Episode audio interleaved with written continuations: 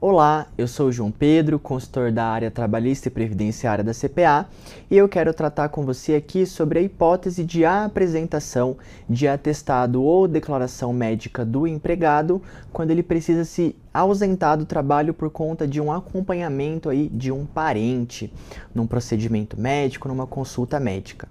No dia a dia é muito comum aí que os empregados porventura acabem eh, se ausentando do trabalho para acompanhar um parente, numa consulta médica, num procedimento médico. E a legislação trabalhista, ela traz duas situações em que essas ausências são consideradas justificadas e abonadas, ou seja, são faltas justificadas, o trabalhador não vai ter um prejuízo na sua remuneração. A primeira hipótese, gente, as duas na verdade estão no artigo 473 da CLT, que traz um rol aí de faltas justificadas ao trabalho. A primeira situação do inciso décimo que dispõe que o trabalhador pode se ausentar até duas vezes aí para acompanhar consultas médicas e exames complementares durante o período de gravidez de sua esposa ou companheira. Então aí durante a gravidez da esposa ou companheira até duas ausências justificadas para o trabalhador poder acompanhar aí ela durante esses procedimentos médicos.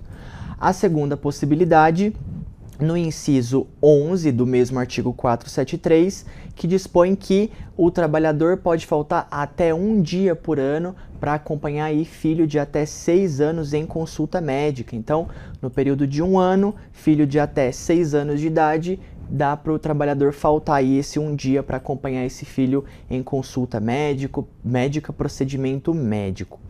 E aí, gente, aqui nós exaurimos a legislação trabalhista. Por quê? Porque não tem mais previsão legal de uma ausência justificada do trabalhador por conta de uh, acompanhamento de um parente em médico, né? Consulta procedimento médico é comum que os documentos coletivos de trabalho, convenção ou acordo coletivo tragam aí previsões mais benéficas, prazos maiores, né? Acompanhamento de pai, mãe, avô, avó, irmão, por exemplo, mas essas previsões existirão somente quando tiver previsão aí efetivamente na no documento coletivo de trabalho.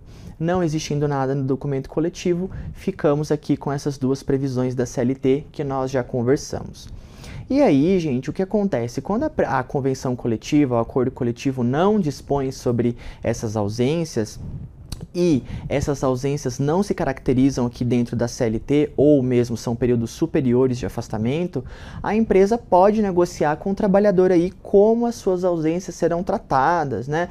muitas vezes são situações delicadas, então é legal a empresa ter um bom senso com o trabalhador, a depender da situação, é claro, e acordar com ele alguma coisa, como serão tratadas essas faltas. Então é possível, por exemplo, que se seja feita uma compensação de horas, um acordo de banco de horas, por exemplo, ou ainda a empresa pode, por mera liberalidade, considerar essas faltas como abonadas e justificadas, né, efetuar o pagamento desses dias, ou só considerar como justificado, mas não efetuar o pagamento da remuneração aí do dia.